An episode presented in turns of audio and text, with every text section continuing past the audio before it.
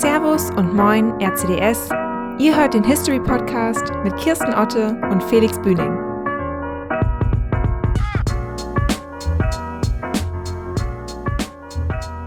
Im vorletzten Teil einer jeden Podcast-Folge möchten wir auf dem Weg zum Jubiläum des RCDS, das jetzt ansteht, den Blick in die Vergangenheit wagen. Wie fing die Zeit des größten Studentenverbandes in Deutschland an? Warum heißt es eigentlich Ring christlich-demokratischer Studenten und nicht Union christlich-demokratischer Studenten?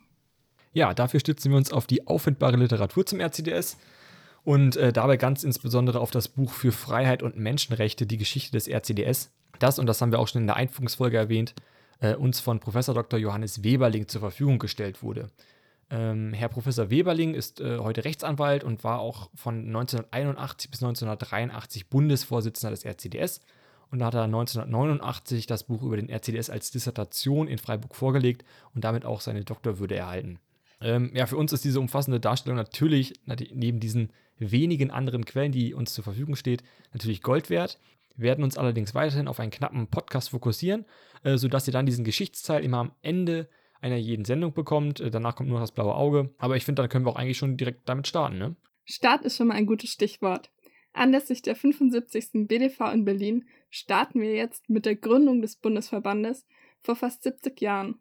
Die fand am Wochenende des 25. August 1951 in der damaligen Bundeshauptstadt Bonn statt. Und wie die Gründerzeit des RCDS damals so war, erfahrt ihr jetzt von Dominik und Florentine.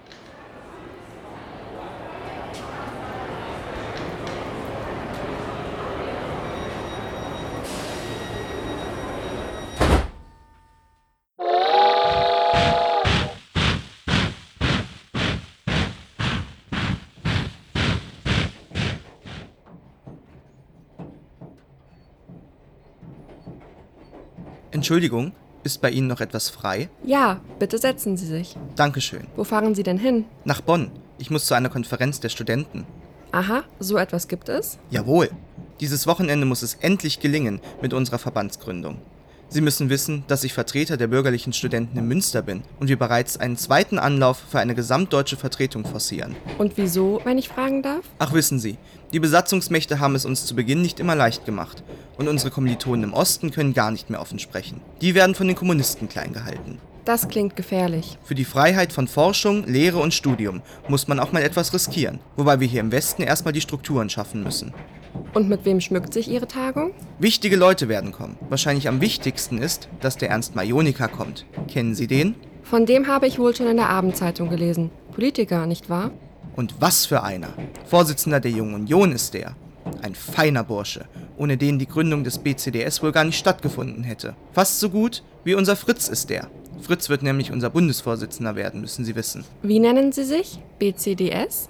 Jawohl, Bund christlich-demokratischer Studenten. So haben wir uns vorläufig genannt. Aber das ist auch so eine Sache, die wir noch ändern müssen. Wissen Sie, nicht alle Studenten sind gleich. Die einen sind Katholiken und die anderen nicht. Wir sind eher ruhig, während manche auf den aufbrausendsten Bällen der hiesigen Kooperationen tanzen. Wir sind so verschieden, dass wir in unserer akademischen Umgebung eher von ringchristlich-demokratischer Studenten sprechen. Verstehen Sie? Also eigentlich müsste man uns als RCDS betiteln. Das war ein erster Eindruck von Florentine und Dominik. Felix, die erste Tagung fand also am 25. August 1951 in Bonn statt. War das die Gründung des RCDS? Im Prinzip ja, aber die Sache ist natürlich etwas komplizierter. Denn bereits kurz nach dem Ende des Zweiten Weltkrieges gründeten sich in Deutschland erste christlich-demokratisch geprägte Initiativen, die oft unter dem Namen CDU-Gruppen oder als CDU-Gruppen aus der Jungen Union hervorgingen.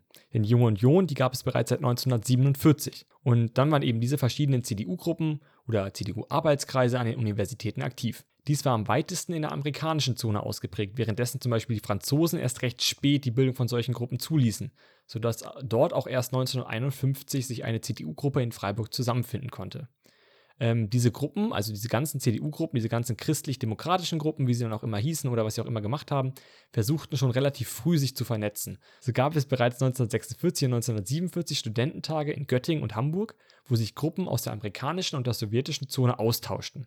Und wie ging es dann weiter? Also scheiterten dann diese Bemühungen, sich zu vernetzen zu einer einheitlichen Gruppe? Genau, man wollte sich im März 1947 mit allen christlich-demokratischen Hochschulgruppen in Marburg treffen um zu einem Zusammenschluss der CDU-Gruppen zu kommen, also einem gesamtdeutschen.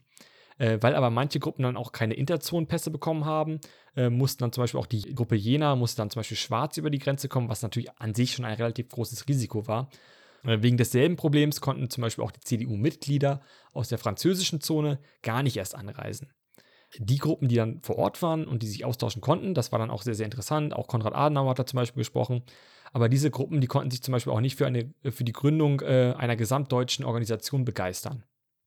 Äh, man wollte sich zwar schon dann auch 1948 das nächste Mal treffen, ähm, allerdings sollte die Organisation dieses Treffens die Gruppe Leipzig übernehmen. Die wurde damit beauftragt. Ähm, in Ostdeutschland errungen die bürgerlichen Gruppen in den ersten Studentenwahlen, die auch noch als freie Wahlen ausgestaltet waren, ähm, häufig die Mehrheit an den Universitäten. Das gefiel natürlich dem SED-Regime nicht und äh, rief das auf den Plan, sodass dann auch zunehmend der Druck auf die konservativen Gruppen erhöht wurden und dann diese mit Verhaftungen und Einschüchterungen zur Flucht gezwungen wurden oder komplett mundtot gemacht wurden. Äh, dadurch konnte natürlich dann auch die Gruppe Leipzig äh, das nächste Treffen der christlich-demokratischen Gruppen nicht mehr organisieren und damit war auch der Plan von einem zweiten Kongress gestorben. Und wie kam es denn zu dieser Tagung im August 1951, die wir jetzt schon angesprochen haben? Ja, einige Zeit passierte eigentlich gar nichts, so die Gruppen lebten so ein bisschen vor sich hin. Aber nachdem dann auch im ganzen Land mittlerweile bürgerliche Hochschulgruppen bestanden, entdeckte die Junge Union das Thema für sich und regte dann für den 23. Februar 1951 zu einer Konferenz aller christlich-demokratischer Studenten an. Ähm, diese Vorläufertagung des RCDS wird häufig auch schon fälschlicherweise als Gründungsdatum zitiert. Äh, aber wie die späteren Protokolle der ersten BDV belegen, äh, war es eben deutlich anders. Das war nur eine Vorläufertagung. Aber was wurde dann dort gemacht? Man wollte offensichtlich die Fehler von Marburg nicht ein zweites Mal machen und so gründete man zunächst eine Dachorganisation für die bestehenden CDU-Hochschulgruppen. Ähm, diese Gruppen waren Bonn, Berlin, also die Freie Universität Berlin, Marburg, München, Heidelberg und Freiburg. Den neuen Verband hat man vorläufig BCDS genannt, den Bund christlich-demokratischer Studenten. Dies war auch nötig, denn sonst hätte es keine christlich-demokratische Stimme in einem Verband gegeben, der einen Tag später gegründet wurde, in dem dann 14 Studentenverbände und freie Gruppen westdeutscher Hochschulen äh, sich so ein bisschen vereinten und auch wieder lockere Gespräche führten. Der RCDS war allerdings zu diesem Zeitpunkt natürlich noch nicht entstanden, das war auch wieder nur diese, diese Vorläuferorganisation. Dafür haben dann auch diese sechs Impulsgruppen im Februar ein Organisationsstatut beschlossen und einen vorläufigen Ausschuss eingesetzt an dessen Spitze sie dann auch den vorläufigen Vorsitzenden äh, Fritz Flick wählten. Fritz Flick hatte die Aufgabe, äh, dann noch weitere Gruppen für einen Beitritt zu begeistern, äh, was er auch im Laufe der Zeit dann schaffte, bis dann eben im August ähm, die eigentliche erste BTV stattfand. Äh, so gab es dann auch im August äh, so gab es dann auch im August immerhin schon 20 Gruppen innerhalb des BCDS. Und dann gründete man den RCDS. Wie kam man denn dann zu dem neuen Namen? Äh, wie wir auch bereits gehört haben, äh, waren die Gruppen sehr, sehr verschieden. Also es gab christlich-demokratische Hochschulringe, Studentengruppen der JU oder auch Arbeitsgemeinschaft für christlich-demokratische Politik einzelner Kooperationen. Ähm, diese bildeten dann diese gesamte Hochschullandschaft ab. Ähm, weil ja auch manche Gruppen früher gegründet wurden, manche später, war natürlich auch so diese Organisationsarbeit äh, manchmal fortgeschrittener, manchmal weniger. Und auch die Vernetzung innerhalb der CDU. Und aus diesem Zusammenschluss dieser vielen verschiedenen Akteure kam dann auch eben dieser Name Ring christlich-demokratischer Studenten, weil ein Ring damals einen verhältnismäßig lockeren Zusammenschluss darstellte ähm, von relativ eigenständigen Gruppen. Und ähm, man lehnte auch diesen Begriff des Bundes dann eher ab, weil dieser so ein bisschen eher was Festes ähm, symbolisierte und man wollte sich auch am Rande nicht irgendwie mit staatlichen Institutionen äh, verwechselt fühlen, wie zum Beispiel der Bundesrat oder der Bundestag in ja noch der relativ jungen Bundesrepublik. Ja, heute ist ja auch immer noch sehr bedeutsam bei uns, dass unsere Gruppen wirklich eigenständig sind und auch selbstständig arbeiten können. Das stimmt, ähm, denn zwar wurden erst auf der dritten äh, Bundesdelegiertenversammlung auch die Landesverbände gegründet, aber auch heute treten ja noch die Gruppen eigenständig dem Bundesverband bei. Das läuft dann ja nicht über die Landesverbände unbedingt. Und äh, das soll auch nicht darüber hinwegtäuschen, dass es auch nicht schon vor Gründung des Bundesverbandes einige Landesverbände bzw. sowas in der Art gab. So, so, schlossen sich zum Beispiel die Gruppen aus München, Würzburg und Erlangen schon 1948 bzw. 1949 locker zusammen und nannten sich dann sogar ein Jahr später schon RCDS in Bayern. Das ist ja gerade für mich als Erlanger RCDSlerin ähm, sehr interessant. Aber um jetzt nochmal zum Bundesverband zurückzukommen, der uns ja alle beschäftigt. Im Februar 1951 wurde dann also der vorläufige Bundesverband der BCDS ins Leben gerufen. Und wann gab es jetzt den RCDS, so wie wir ihn heute kennen? Dies geschah am Wochenende des 25. August 1951. Man traf sich dort im Bundeshaus in Bonn, das war damals auch das Parlamentsgebäude des Bundestages, und äh, es waren 16 Gruppen vertreten, die dann rund 300 Mitglieder repräsentierten. Gruppen aus dem Osten Deutschland waren da nicht dabei. Ja, die waren nicht dabei. Der Kontakt zu den Ostgruppen war abgefallen, äh, aber das Thema DDR bzw. unsere östlichen Gruppen äh, beschäftigte natürlich die Delegierten äh, schon damals auch immens. Und man lehnte zum Beispiel ähm, die Bildung von Exil-Hochschulgruppen ab, beschloss allerdings auf der anderen Seite, ein Ostbüro einzurichten. Also die Bundesgeschäftsstelle befand sich dann in der Bundeshauptstadt Bonn, aber ein Ostbüro als Anlaufpunkt für Studenten aus der DDR befand sich dann in Westberlin. Was war sonst noch relevant? Man wollte bei der ersten Sitzung zum Beispiel nicht zu dem Thema Kooperation Stellung nehmen, denn aufgrund der verhängnisvollen Politisierung der Studenten in der Weimarer Republik wollten viele liberale Hochschulleitungen zur Demokratisierung beitragen und verboten Kooperation, da diese in der Weimarer Republik versagt hätten. Ähm, dieses Thema wurde dann im Folgenden sogar über das Jahr 1954 hinaus innerhalb des RCDS den Gruppen überlassen. Die Thematik war auch ein Grund, warum viele Universitäten die Anerkennung als studentische Hochschulgruppe versagten. Hinzu kam, dass ähm, christlich-demokratische Hochschulgruppen häufig auch als Stoßtruppe der CDU angesehen wurden und man natürlich Parteipolitik aus den Hochschulen fernhalten wollte. Äh, dies ist auch der Grund, warum der RCDS formal juristisch parteipolitisch unabhängig gegründet wurde. Äh, so konnten die CDU-Hochschulgruppen formal juristisch parteiunabhängig, ähm, die vielen zahlreichen Vorteile nutzen, welche sie durch den Eintritt als offizielle studentische Vereinigung in die Universität erlangen. Gerade das erste Thema hört sich wirklich nach einer kontroversen Debatte an. Bei dieser ersten BDV, welche Personen waren da jetzt im Vordergrund? Welche Personen ragten da jetzt so raus? Äh, die Tagung äh, des RCDS, also die erste Bundesdelegiertenversammlung, leitete der Vorsitzende der Jungen Union Deutschlands. Äh, das war Ernst Majunika.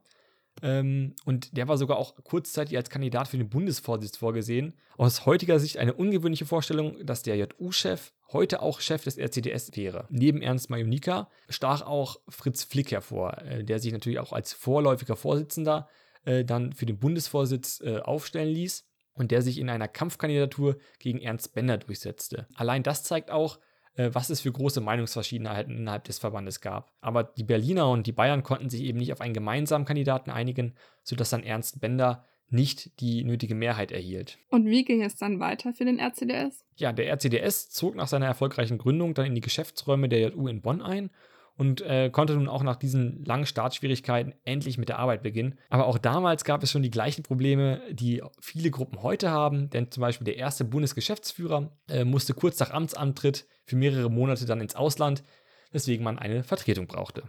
Aber das ist wohl eine andere Geschichte des RCDS. Ja, vielen Dank, Felix, für diesen tollen Einblick. Ich habe einiges dazugelernt und es ist etwas, was man sich so als heutiger RCDSler ähm, gar nicht so weiß, vielleicht, wie es überhaupt zu diesem Ring christlich-demokratische Studenten, den wir alle vertreten und ähm, in dem wir alle Mitglied sind hier, wie es überhaupt dazu kam, dass der so ins Leben gerufen wurde. Also danke auf jeden Fall, war sehr informativ. Ich glaube, wir konnten alle eine Menge dazulernen.